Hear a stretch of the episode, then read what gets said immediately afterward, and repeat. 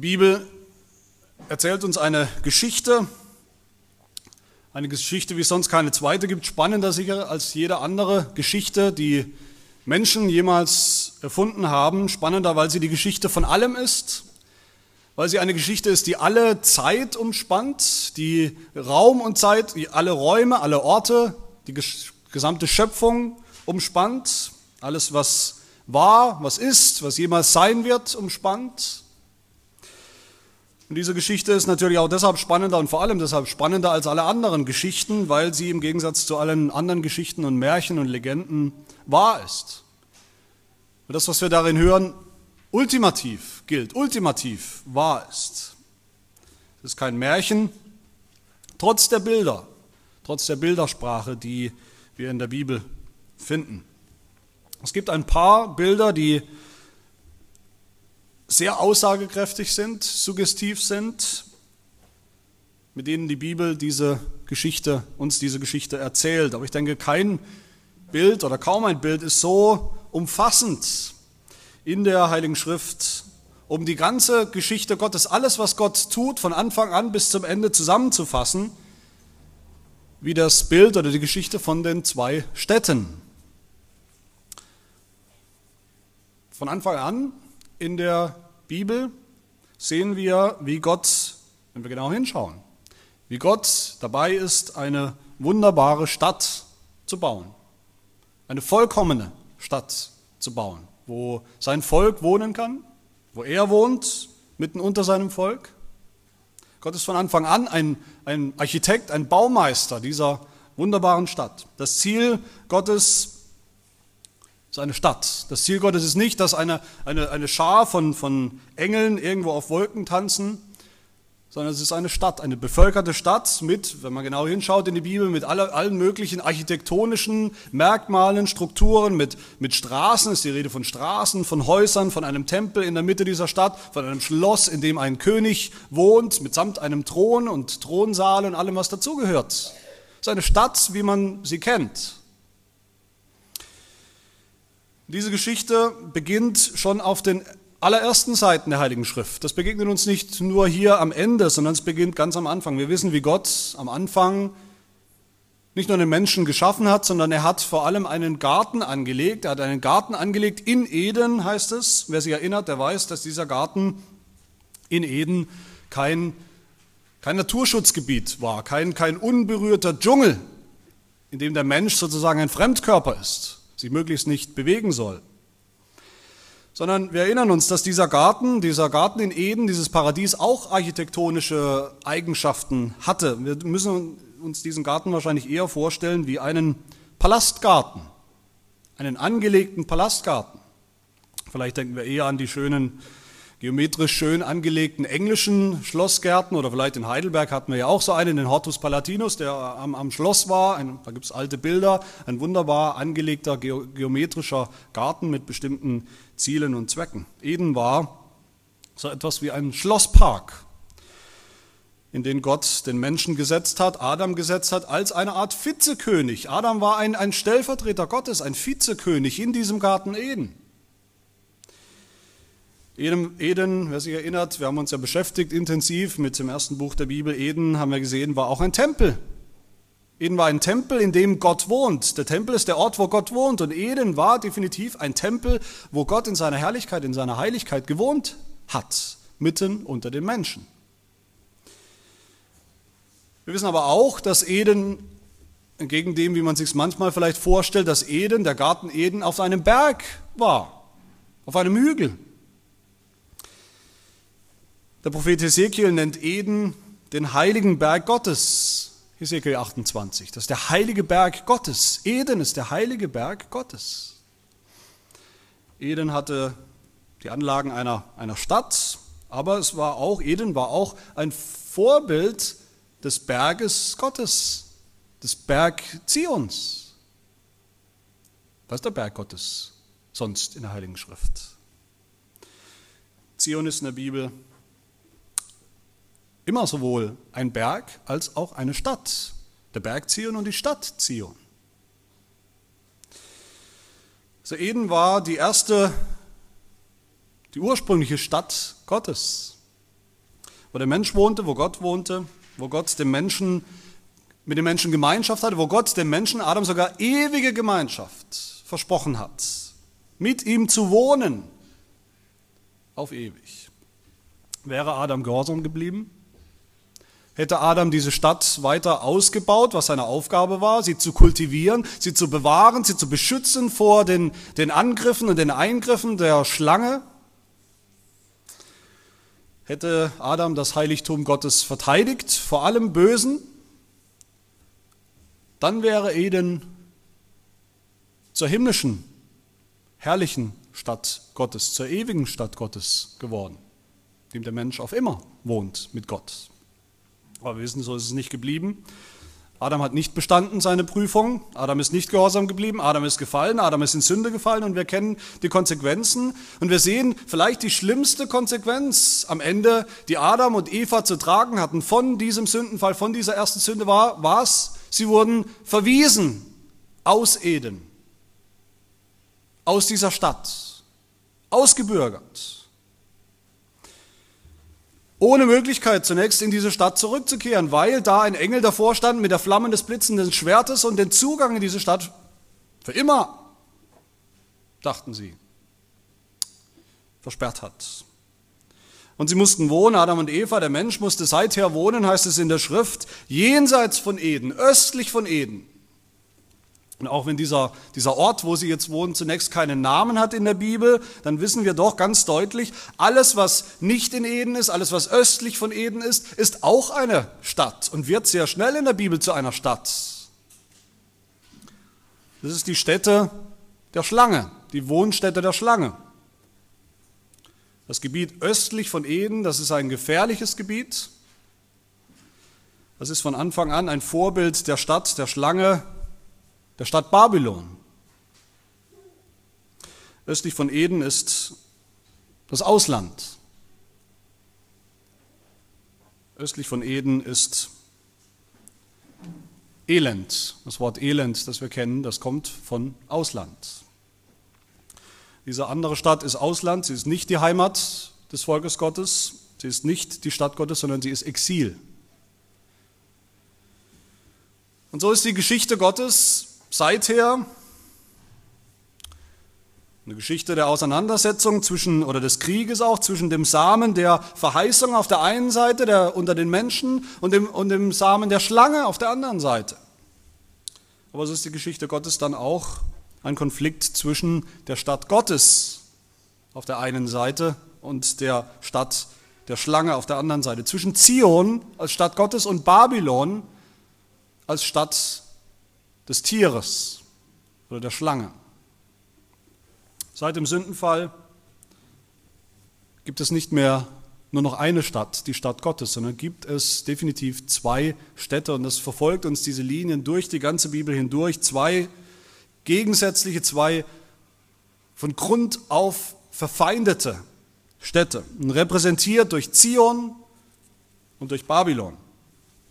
Dann geht die Geschichte weiter. Wir könnten das verfolgen in, in, in, der Bibel. Die Geschichte mit Kain und Abel. Kain, Kain ermordet Abel. Kain wird sozusagen zum Handlanger des Teufels, des Satans. Er will eigentlich den Sohn der Verheißung aus dem Weg räumen. Kain, der Brüder, Brudermörder, baut dann auch eine Stadt. Das ist das nächste, was er tut. Er baut eine Stadt, eine Stadt der Gottlosigkeit. Und er nennt sie Henoch. Genesis 4. Diese Stadt soll dienen als, ein, als eine Ersatzstadt ein Ersatz für Eden, für das verloren gegangene Eden. Es ist aber eine Stadt, in der Gott nicht herrscht, sondern der Mensch. Der Mensch zimmert sich diese Stadt. Das sehen wir weiter, wenn wir weiter schauen in der Bibel bei Abraham. Abraham war dann der neue Verheißungsträger, der neue Bundespartner Gottes und er wählte einen, Wohnort, er wählte Kanaan. Er wählte Kanaan zum Land, das verheißene Land und sein Bruder Lot auf der anderen Seite, sein Bruder Lot wählte die falsche Stadt. Lot wählte Sodom, die Stadt der Gottlosigkeit, als Wohnort.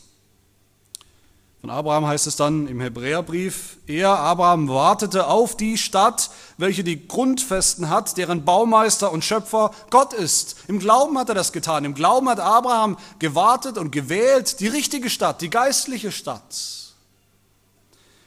Aber während er das tat, Während Abraham diese gute, richtige Stadt wählte, da rotteten sich die Gottlosen zusammen und haben sich auch eine Stadt gewählt, eine Stadt gebaut, eine Gegenstadt gebaut, nämlich die Stadt Babel. Wir kennen die Geschichte, der Turmbau zu Babel, eine Geschichte, wo der Mensch Architekt sein wollte von der Gegenstadt, der Alternative zur Stadt Gottes. Babel die Geschichte von Babel, vom Turmbaum zu Babel, ist der, der Inbegriff, überhaupt der Inbegriff der, der menschlichen äh, Rebellion gegen Gott. Babel ist ein, ein Prototyp der gottlosen Stadt Babylon, die immer wieder auftaucht in der Geschichte Gottes, die immer wieder auftaucht in der Bibel, bis hier zur Offenbarung. Aber die Geschichte geht noch weiter, die Geschichte von den zwei Städten. Wir wissen, wie Gott dann, wie es Gott wichtig war, sein Volk zusammenzuführen, wieder in einer Stadt, nämlich in der Stadt Jerusalem. Sie sollte die Stadt sein, wo sein Volk sich sammeln kann, sich konzentriert. Im 2. Samuel ist die Rede von der Burg Zion, das ist die Stadt Davids. Zion ist dann Jerusalem. Die Stadt Davids, die Stadt der Könige. Hier herrscht ein König wieder, ein Stellvertreter Gottes, der wunderbare König David herrscht in dieser Stadt als Vizekönig. Aber auch da sehen wir in der Bibel, dass in Jerusalem nicht alles in Ordnung ist. Im Gegenteil. Da ist viel Gottlosigkeit, viel Unglaube, Götzendienst, Ehebruch, Hurerei, wie wir das auch bei diesem König David sehen. Da ist viel Babylon mitten in Jerusalem. Und deshalb kommt diese Stadt ins Gericht, deshalb ruft Gott Babylon. Babylon kommt, Babylon nimmt Jerusalem ein, Babylon zerstört den Tempel, Babylon führt das Volk weg, führt das Volk weg, wohin? Ins Elend, ins Ausland, ins babylonische Exil. Und auch wenn Gott sein Volk da wieder befreit, befreit hat aus diesem Exil, indem er Babylon richtet, Babylon zerstört, auch das ist nicht die endgültige Rettung. Das ist nur eine Zwischenlösung, ein Hoffnungsschimmer, der da passiert, als das Volk aus Babylon gerettet wird. Und so sehen wir in der Geschichte diese beiden Linien, diese beiden verfeindeten Städte, die, die existieren nebeneinander her, durch die Jahrhunderte hindurch, bis in unsere Zeit, bis heute. Der bekannte Kirchenvater Augustinus, der hat das begriffen, dass das, diese zwei Städte eigentlich der Inbegriff ist, ein, ein, ein Symbol ist oder ein Bild, an dem man die ganze Geschichte Gottes, die ganze Weltgeschichte aufhängen kann. Und das hat er auch getan in seinem Werk, in seinem Buch Der Gottesstaat, so heißt es auf Deutsch. Da schreibt er eine, eine Art Geschichte der, der, der Welt, bis zu seinem Datum natürlich. Und er schreibt diese Geschichte, als er beschreibt sie und als Auseinandersetzung von diesen zwei Städten, der Stadt Gottes und der Stadt der Welt, der gottlosen Stadt. Und genau diesen Konflikt zwischen den zwei Städten, zwischen diesen zwei Prototypen von Städten, den sehen wir hier in der Offenbarung. Und wir sehen, wie er sich zuspitzt, wie dieser Konflikt zwischen zwei Städten zum Eklat kommt. Die Christen damals, die ersten Leser der Offenbarung, die wussten, was mit diesem Bild gemeint ist. Die wussten das aus eigener Erfahrung. Sie wussten einerseits die schmerzliche Erfahrung, haben sie gemacht, Jerusalem, die wunderbare Stadt, die Stadt Gottes, Jerusalem ist nicht mehr. Aber auf der anderen Seite kam da eine ganz andere Stadt mit ihrer ganzen Pracht und Gewalt. Das war die Stadt Rom, die die Christen damals bedrohte. Von der Gemeinde in der Stadt Pergamus heißt es in Kapitel 2 in der Offenbarung, dass sie die Stadt ist, wo der Thron des Satans ist, wo der Satan wohnt. Der Satan hat definitiv eine eigene Stadt, sehen wir in der Offenbarung, ganz deutlich. Kapitel 17 heißt es, das Tier, von dem wir schon viel gehört haben, das Tier hat sieben Köpfe und die sieben Köpfe sind sieben Berge, auf denen die Frau sitzt. Die Frau sitzt auf sieben Hügeln. Die Stadt der Frau, die Stadt des Tieres, ist auf sieben Hügeln. Man kann sich ausmalen, was die Leute damals dachten, welche Stadt das ist, auf sieben Hügeln. Und das ist die Stadt Babylon, bildhaft, die Wohnstätte der Hure. Unser Text beginnt damit, diese Vision des Johannes beginnt damit, dass er das Lamm sieht auf dem Berg Zion. Wir wissen jetzt, das ist eine Stadt, die Stadt Zion auf dem Berg. Ist die Stadt Gottes, aber es ist nicht die einzige Stadt in diesem Text. Johannes sieht auch die andere Stadt, Vers 8. Babylon, die große Stadt. Nicht groß im Sinne von gut und wunderbar, sondern groß in ihrer Gewalt. Wie das himmlische Jerusalem, wir, wir erinnern uns, Jerusalem eine Stadt der Könige war und ist und sein wird bis zum Ende. Die regieren über die Erde. So lesen wir es hier über Babylon. Babylon ist die große Stadt, die Herrschaft ausübt über die Könige der Erde, Kapitel 17. Sie übt Herrschaft aus über die Könige. Sie ist auch eine Stadt der Könige, aber der falschen Könige.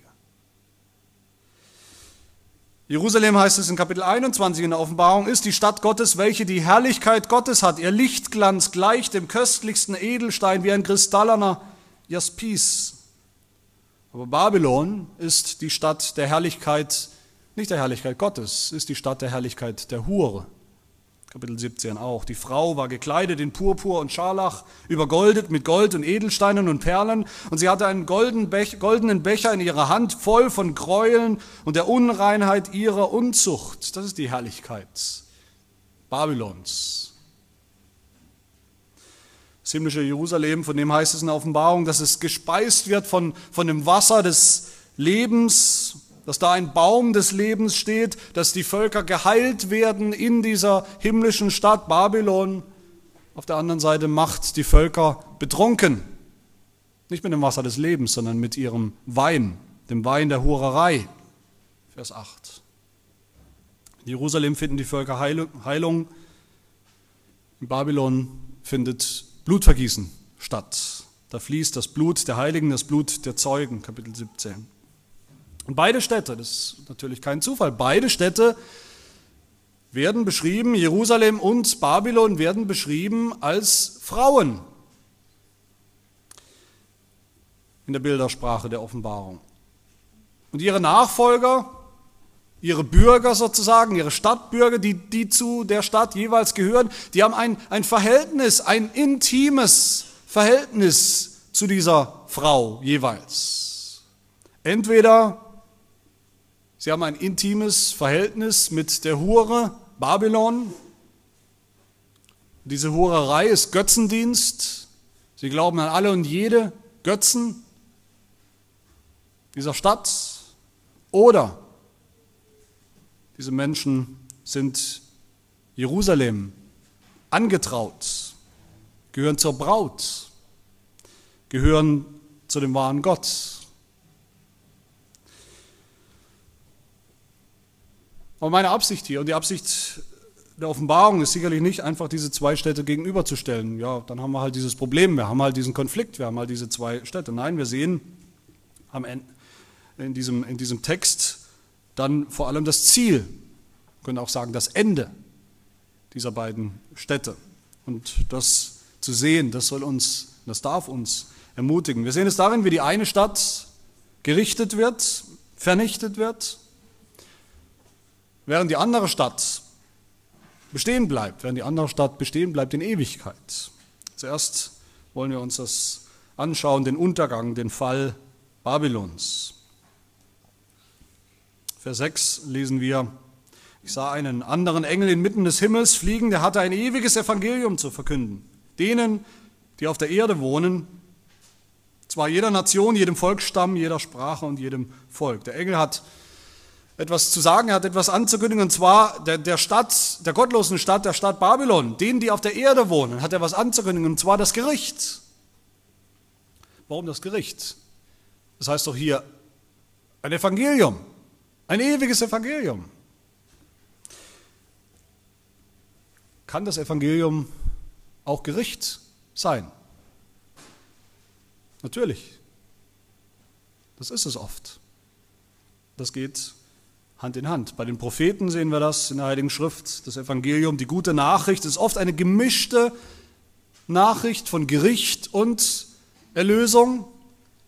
Im Neuen Testament sehen wir das so. Am Apostel Paulus zum Beispiel, der schreibt am Anfang des Römerbriefes, denn ich schäme mich des Evangeliums von Christus nicht, denn es ist Gottes Kraft zur Errettung. Das Evangelium, so kennen wir es, Gottes Kraft zur Errettung. Aber dann im nächsten Vers heißt es, es wird darin auch geoffenbart Gottes Zorn vom Himmel im Evangelium. Errettung und Zorn Gottes. Im zweiten Gründerbrief sagt Paulus, dass er, dass wir, dass die Boten des, des Evangeliums, die das Evangelium bringen, ob das Apostel sind oder, oder Jünger Jesu sind, wir sind, heißt es dort, 2. Korinther 2, ein Wohlgeruch des Christus unter denen, die gerettet werden und unter denen, die verloren gehen. Den einen ein Geruch des Todes zum Tode, den anderen aber ein Geruch des Lebens zum Leben. Dasselbe Evangelium, dasselbe eine Evangelium, es gibt nur eins. Das, was der Engel hier auszurichten hat, das trägt in sich einerseits den, den süßen Geruch der Erlösung, des Heils für viele Menschen, die es hören und glauben, aber auch den furchtbaren Gestank des Todes und der Verwesung für die, die es nicht hören und glauben. War das nicht bei Jesus Christus selbst? Sehen wir es nicht bei ihm am deutlichsten? Das Evangelium ist, was ist das Evangelium? Es ist die Botschaft vom Kreuz. Von dem Kreuz, an dem Jesus gestorben ist, um das Heil zu vollbringen. Er hat das Heil vollbracht an diesem Kreuz für uns heute, die wir glauben. Aber an diesem Kreuz ist auch Gericht passiert, als Teil desselben Evangeliums. Gericht über Jesus Christus. Er hat das Gericht ertragen für uns heute, die wir glauben. Und so war es auch bei Johannes, wir erinnern uns, Johannes selbst ist berufen worden von Gott zu verkündigen. Und wir erinnern uns, wie diese Botschaft des Evangeliums für ihn was war. Sie war für ihn bitter süß. Sie war süß, aber auch bitter. Süß aufgrund des Heils, das er zu verkündigen hat, aber bitter aufgrund der Gerichtsbotschaft, die er auch verkündigt hat. Dass das so ist, dass die Botschaft des Engels, das Evangelium Gericht, auch Gericht bedeutet, besonders Gericht bedeutet über Stadt Babylon, das sehen wir in den, in den folgenden Versen. Vers 7, Vers 8. Zunächst heißt es, der Engel sprach mit lauter Stimme. Wir erinnern uns, die laute Stimme des Engels, das ist die Stimme, die Donnerstimme, die Stimme des Gerichts. Mit lauter Stimme sprach der Engel, Vers 7, fürchtet Gott und gebt ihm die Ehre, denn die Stunde seines Gerichts ist gekommen. Er verkündigt das Evangelium, sagt, die Stunde des Gerichts ist gekommen. Ein anderer Engel kommt, Vers 8, und verkündigt dann feierlich diese Worte, Gefallen, gefallen ist Babylon, die große Stadt, weil sie mit dem Glutwein ihrer Unzucht alle Völker gedrängt hat. Und der dritte Engel, der spricht auch mit dieser lauten Stimme, Vers 9, wenn jemand das Tier und sein Bild anbetet und, es, und das Mahlzeichen auf seine Stirn oder seine Hand annimmt, so wird auch er von dem Glutwein Gottes trinken, das ist das Gericht. Der unvermischt eingeschenkt ist in dem Kelch des, seines Zornes und er wird mit Feuer und Schwefel gepeinigt werden von den heiligen Engeln und vor dem Lamm. Da sehen wir das Ende. Hier sehen wir das bittere Ende dieser Stadt, dieser anderen Stadt, der Stadt, die im Prinzip geboren wurde, entstanden ist in dem Sündenfall damals. Die Stadt des Satans, die Stadt der alten Schlange, die Stadt der alle angehören, die das Zeichen des Tieres haben, wie wir gehört haben, die zu ihm gehören, die seine Sklaven, seine Knechte sind, die ihm dienen, die ihm nachfolgen, die seinen Lügen glauben, seinen Betrug glauben. Ihr Ende ist Vers 11. Der Rauch ihrer Qual steigt auf von Ewigkeit zu Ewigkeit. Und die das Tier und sein Bild anbeten, haben keine Ruhe Tag und Nacht. Am Ende ist dieses Bild im Text, dieses Bild von der Ernte, ein, ein, ein nüchternes Bild, ein erschreckendes Bild. Es soll uns erschrecken. Es ist keine schöne Ernte, wo man leckere Frucht einbringt, die man dann genießen kann, die Ernte, von der wir hier hören. Nein, es ist die, Ende, die, die Ernte am Gericht, Gerichtstag, am Ende der Zeit, am Ende der Geschichte, wo Gott seine scharfe Sichel, heißt es hier mehrfach, seine scharfe Sichel über die Erde schicken wird und sie wird hin und her gehen und sie wird abschneiden, sie wird abschneiden die, die Früchte der Gottlosigkeit, des Unglaubens, dieser gottlosen Stadt und ihrer Bevölkerung. Und die Früchte, die sie abschneidet, wird, sie, wird Gott werfen in die, in, in die große Kelter seines Zornes und da werden sie zertreten, da werden sie zermatscht wie es heißt, außerhalb der Stadt, außerhalb der Stadt Babylons, weit weg von der Stadt Gottes, so weit wie es geht. Aus, fort von den Augen Gottes und das Blut wird fließen, heißt es aus der Kelter, bis an die Zäume der Pferde, 1600 Stadien weit, das sind 300 Kilometer weit, das ist natürlich einfach ein Bild, sehr, sehr weit und sehr, sehr viel Blut.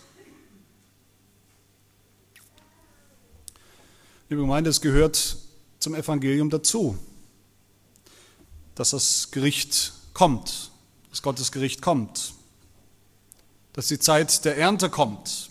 Es gehört zum Evangelium, dass in der Geschichte Gottes nicht alles immer so weitergeht wie bisher. Dass die beiden Städte nicht immer weiter nebeneinander her existieren oder koexistieren werden. Das gehört dazu zum Evangelium. Es muss sich zuspitzen. Es muss zu einem Ziel, es muss zu, einem, zu einer Entscheidung, zu einem Ende kommen. Babylon wird fallen, Babylon ist schon gefallen, heißt es in diesem Text. Babylon ist gefallen, als das Lamm den Berg Zion besteigt. Vers 1, um seinen Thron dort einzunehmen. Als Gott dort seinen Sohn auf seinem Berg eingesetzt hat, das Lamm als König über der Erde. Als er sagte, wie wir, es auch gesungen haben im Psalm 2, ich habe meinen König eingesetzt auf Zion in der heiligen Stadt, meinem heiligen Berg. Und natürlich, wie immer, wenn es um Gericht geht in der Bibel, natürlich sollen uns diese Gerichtsworte, die mit zu den schlimmsten gehören in der ganzen Bibel, diese Gerichtsworte sollen uns warnen, soll natürlich die Welt warnen, die Welt, die denkt in ihrer Gottlosigkeit, wir alle kennen solche Menschen, in, ihrer, in ihrem Unglauben denken sie, wir sind schon so lange ungestraft geblieben. In ihrem Unglauben, in ihrer Sünde. So lange war nichts zu spüren. Es ist anscheinend nichts zu spüren vom Zorn Gottes. Wo denn? Wir leben fröhlich vor uns hin. Wer weiß, ob es überhaupt ein Gericht gibt. Wer, wer weiß, ob wir überhaupt zur Rechenschaft gezogen werden für unsere Sünden. So denkt die Welt oft. Man gewöhnt sich daran, dass es kein Gericht gibt. Das Gericht kommt nicht. Diese Worte sollen die Welt warnen, diese, diese Worte sollen auch uns warnen, wenn wir mitmachen. Und wir machen oft mit, da brauchen wir uns nichts vorzumachen. Wir machen oft mit bei den Lügen, bei den Sünden, der gottlosen Welt, der, der gottlosen Stadt. Wir denken oft, auch als Christen vielleicht, naja, ganz so schlimm ist es nicht. Die eine oder andere Sünde, die tun wir und auch uns passiert anscheinend nichts. Kein Gericht, keine Züchtigung Gottes. Das ist auch eine Warnung an uns. Es ist bitter für uns alle darüber nachzudenken, dass Gott nicht immer die Gottlosigkeit tolerieren wird. Dass Gott nicht immer die Gottlosigkeit dieser Welt hinnehmen und tolerieren wird. Das bedeutet auch, dass Gott nicht immer die Gottlosigkeit unserer Freunde, unserer Familienangehörigen, unserer Verwandten, unserer Arbeitskollegen, Leuten, die wir gut kennen, die uns viel bedeuten vielleicht. Gott wird ihre Gottlosigkeit nicht immer und dauerhaft tolerieren. Das ist bitter. Es kommt der Tag der Ernte, der Abrechnung, wo es zu spät sein wird. Aber wir sollen hier sehen, dass dieses Gericht eben auch zum Evangelium gehört, dass es dann auch für uns, für die Gemeinde ein Grund ist der Freude. Süß ist für uns. Können wir uns das vorstellen, was hier eigentlich gesagt wird? Ich denke, wir können es kaum begreifen, dass hier gesagt wird, der Satan, die Schlange, der Drache, der uns, der der Menschheit schon so lange zusetzt, sie verführt, blendet, versucht, zum Abfall führt, und so viel Leid zufügt der Gemeinde, dem Volk Gottes, der Stadt Gottes, so viel Leid zufügt, brauchen nur an Hiob zu denken und sein, seine Geschichte, die ja auch stellvertretend steht für die Erfahrung von der Gemeinde Jesu. Dieser Satan, der Herrscher dieser Stadt. Seine ganze Stadt der Gottlosigkeit wird fallen. Babylon wird fallen. Und wenn dieses Gericht kommt, dann wird es uns ein Grund sein, ein Anlass sein, Gott zu loben, Gott zu danken, Gott anzubeten, dass das gekommen ist, dass das so geschehen ist. Meine Lieben, wer das nicht mehr kann, wer nicht mehr froh sein kann darüber, wem der Gedanke an das Gericht, dass Gott Gericht üben wird, neben aller Bitterkeit, die das natürlich auch bedeutet, nicht auch ein guter Gedanke ist, ein süßer Gedanke ist, der hat das Evangelium nicht verstanden. Der hat auch das Böse nicht verstanden. Wer Gott nicht mehr danken kann dafür, dass es eine Hölle gibt, von der hier die Rede ist in dieser Bildersprache. Eine Hölle, die Gott aller Gottlosigkeit, allen Gottlosen, der, der ganzen Stadt Babylon aufbewahrt hat, bereitet hat. Wer Gott dafür nicht mehr danken kann, der nimmt das Wesen des Bösen, das Wesen des Teufels nicht ernst, sondern hat sich vielleicht mit ihm arrangiert. Der Rauch ihrer Qual, heißt es hier, von dieser Stadt steigt auf von Ewigkeit zu Ewigkeit. Eine klare Aussage, was mit dieser Stadt passieren wird. Und dann, so wie die Erlösten im Himmel, in Offenbarung Kapitel 19, wie sie ausrufen und anbeten und sagen, Halleluja, das Heil und die Herrlichkeit und die Ehre und die Macht gehören dem Herrn, unserem Gott. Genauso werden die Heiligen, die Gemeinde dann auch ausrufen und werden wir ausrufen, Halleluja, und ihr Rauch steigt auf von Ewigkeit zu Ewigkeit. Kapitel 19, Vers 3. Es wird ein Grund zum Dank, zum Lobpreis Gottes, dass es diesen ewigen Rauch gibt. Die Hölle. Die Hölle ist das Ende dieser gottlosen Stadt Babylon. Und beides gehört zusammen, beides gehört zum Evangelium. Und natürlich gehört besonders zum Evangelium das Ziel der anderen Stadt, das Ziel der Stadt Gottes, das Ende Zions. Und das wollen wir zum Schluss anschauen. Die eine Stadt, die gottlose Stadt, die Stadt Babylon ist gefallen, sie wird gerichtet, sie wird zugrunde gehen. Sie wird ewig brennen. Sie ist nicht einfach weg und vorbei. Die Gottlosen sind nicht einfach weg, wenn das Gericht kommt. Sie gehen ein in diese, diesen ewigen Abgrund, in diese ewige Hölle. Ihr Rauch geht auf in Ewigkeit. Und dann bleibt nur noch eine Stadt auf der Erde, in der neuen Schöpfung. Eine Stadt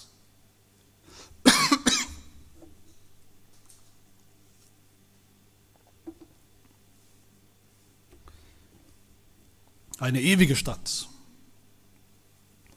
nämlich der Berg Zion, das himmlische Jerusalem. Gehören wir zu dieser Stadt? Wer gehört dazu? Dazu gehören die Auserwählten, die Auserwählten Gottes. Das sind die 144.000, von denen die Rede ist hier im Text. Die 144.000, die den Namen den Namen Gottes auf ihren Stirnen tragen. Die 144.000, von denen wir schon gesehen haben, dass sie gleichzeitig eine Zahl sind, die niemand zählen kann, eine Schar, die niemand zählen kann. Es sind nicht 144.000, das ist ein Bild für die vollkommene Zahl des Volkes Gottes, der Auserwählten Gottes. Die gehören dazu. Eine Schar, es ist eine Schar der, der Versiegelten, die Gott schon erlöst hat, die Gott bewahren wird. Und die singen hier. Sie singen am Ende ein neues Lied vor dem Thron. Ein Lied, das, wie es heißt im Text, das nur, das niemand lernen kann als nur die 144.000. Alle anderen sind gar nicht da. Alle anderen können nicht mitsingen. Alle anderen kennen den Text nicht. Aber wir kennen den Text. Wir kennen den Text aus Kapitel 5, Vers 9, wo es heißt über die Heiligen. Sie sangen ein neues Lied, in dem sie sprachen. Jetzt kommt der Text. Du bist würdig, das Buch zu nehmen und seine Siegel zu öffnen, denn du bist geschlachtet worden und hast uns für Gott erkauft mit deinem Blut aus allen Stämmen und Sprachen und Völkern und Nationen. Die 144.000, das sind die, für, für die das Lamm sein Blut vergossen hat. Das sind die, die in dieser Stadt Gottes schon heute wohnen und am Ende wohnen werden. Die glauben an das Evangelium, die glauben an das Lamm das allein macht uns, macht irgendjemanden zu einem Bürger der Stadt Gottes. Nichts anderes. Das Blut des Lammes, an das wir glauben. Wir dürfen uns hier wirklich nichts vormachen, gerade wenn wir das so gegenüberstellen, diese zwei Städte. Es ist vielleicht die Versuchung, dass wir denken, ja gut, mit der Stadt Babylon habe ich nichts zu tun. Ich gehöre zur Stadt Gottes.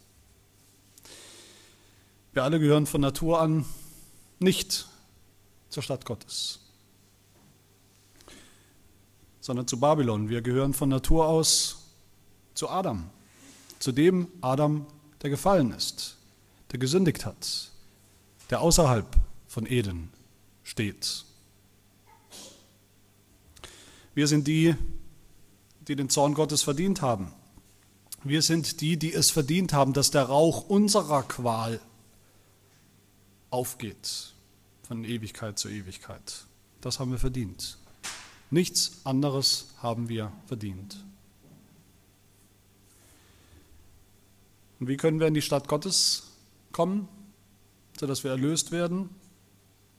Text sagt, die Bürger von, von Zion, von dieser Stadt Gottes, das sind die, Vers 4, die sich mit Frauen nicht befleckt haben, denn sie sind jungfräulich. Heißt das dann, es werden tatsächlich nur echte Jungfrauen oder Männer, die noch nie geschlechtlichen Verkehr hatten, die unverheiratet geblieben sind, gerettet? Im Leben nicht. Die Bildersprache geht hier weiter. Es bedeutet nicht, dass nur Jungfrauen gerettet werden. Jungfrauen sind die in dieser Bildersprache, die nicht herumgehurt haben, die nicht herumgehurt haben mit dieser Hure Babylon, die nicht Teil waren, die sie nicht verbündet haben mit ihr, die keine intime Beziehungen hatten mit ihr. Wir gehören auf jeden Fall zu einer von diesen beiden Städten. Jeder Mensch, der jemals gelebt hat und der jemals leben wird, gehört zu einer von beiden Städten. Entweder du gehörst zu Zion oder du gehörst zu Babylon. Und wir gehören so oder so zu einer von diesen beiden Frauen in diesen Städten. Entweder wir gehören zur Hure Babylon oder wir gehören zur Braut, zu dem Lamm, zu Jesus. Nur wenn wir dem Lamm nachfolgen, wohin es auch geht, wie es heißt in Vers 4, im Glauben, im Vertrauen, ihm nachfolgen, gehören wir zu denen, die aus den Menschen erkauft worden sind. Nur dann sind wir, wie es in Vers 5 heißt, unsträflich vor dem Thron Gottes. Wer der Hure anhängt, der ist nicht unsträflich, sondern wie wir hier sehen, der wird gestraft. Wer den Bräutigam anhängt, wer Jesus anhängt, der ist unsträflich. Und zwar deshalb, weil Jesus uns gereinigt hat von unseren Sünden, wie es der Apostel Paulus sagt in Epheser 5. Das ist letztlich dieselbe Bildsprache. Da ist auch die Rede von dem Bräutigam und der Braut. Und da heißt es, dass Christus der Bräutigam uns, die Gemeinde, geliebt hat und sich selbst für uns dahingegeben hat, damit er sie, die Gemeinde, heilige, nachdem er sie gereinigt hat durch das Wasserbad im Wort, damit er sie sich selbst darstelle als eine Gemeinde, eine Braut, die herrlich sei, so dass sie weder Flecken noch Runzeln noch etwas Ähnliches habe, sondern dass sie heilig und unsträflich sei. Dasselbe Wort. Unsträflich. So sind wir unsträflich, weil er uns gereinigt hat durch sein Blut. Wer das heute glaubt, der gehört schon zur Stadt Gottes, zum neuen Jerusalem, der wird sehen, wie diese Stadt aus dem Himmel herabkommen wird, jeden Tag ein bisschen mehr, herabkommen wird, zubereitet wie eine für ihren Mann geschmückte Braut, nicht eine Hure. Glaubst du das? Wir haben begonnen mit, dem, mit der ursprünglichen paradiesischen, paradiesischen Stadt Gottes, mit Eden. Und wir enden mit der paradiesischen Stadt Gottes in ihrer ganzen Vollendung, die uns hier ausgemalt wird. Und was war die Verheißung von Eden? Was war das Versprechen, die Verheißung von Eden? Ewiges Leben für alle, die gehorsam sind, dass sie eingehen in die Ruhe Gottes, in die Sabbatruhe, in die Gott zuerst eingegangen ist nach vollendeter Schöpfung. Eden steht für die Verheißung der, der Ruhe, der ewigen Ruhe bei Gott. Adam hat diese Ruhe in Eden zumindest nicht gefunden. Das Volk Israel hat diese Ruhe Gottes im Großen und Ganzen nicht gefunden, wie es im Hebräerbrief heißt, wegen ihres Unglaubens. Die Bürger Babylons, der Stadt der Gottlosigkeit, finden diese Ruhe auch nicht, wie es hier heißt in Vers 11. Die das Tier und sein Bild anbeten, haben keine Ruhe Tag und Nacht. Das ist das Anti-Evangelium. Das ist die Verdammnis schlechthin, keine Ruhe zu haben, Tag und Nacht in alle Ewigkeit in dieser Hölle. Dagegen heißt es für uns, die Bürger der Stadt Gottes, wenn wir glauben, dann spricht die Stimme aus dem Himmel, Vers 13, glückselig sind die Toten, die im Herrn sterben, von nun an, ja, spricht der Geist, sie sollen ruhen von ihren Mühen, wenn wir in Christus sind.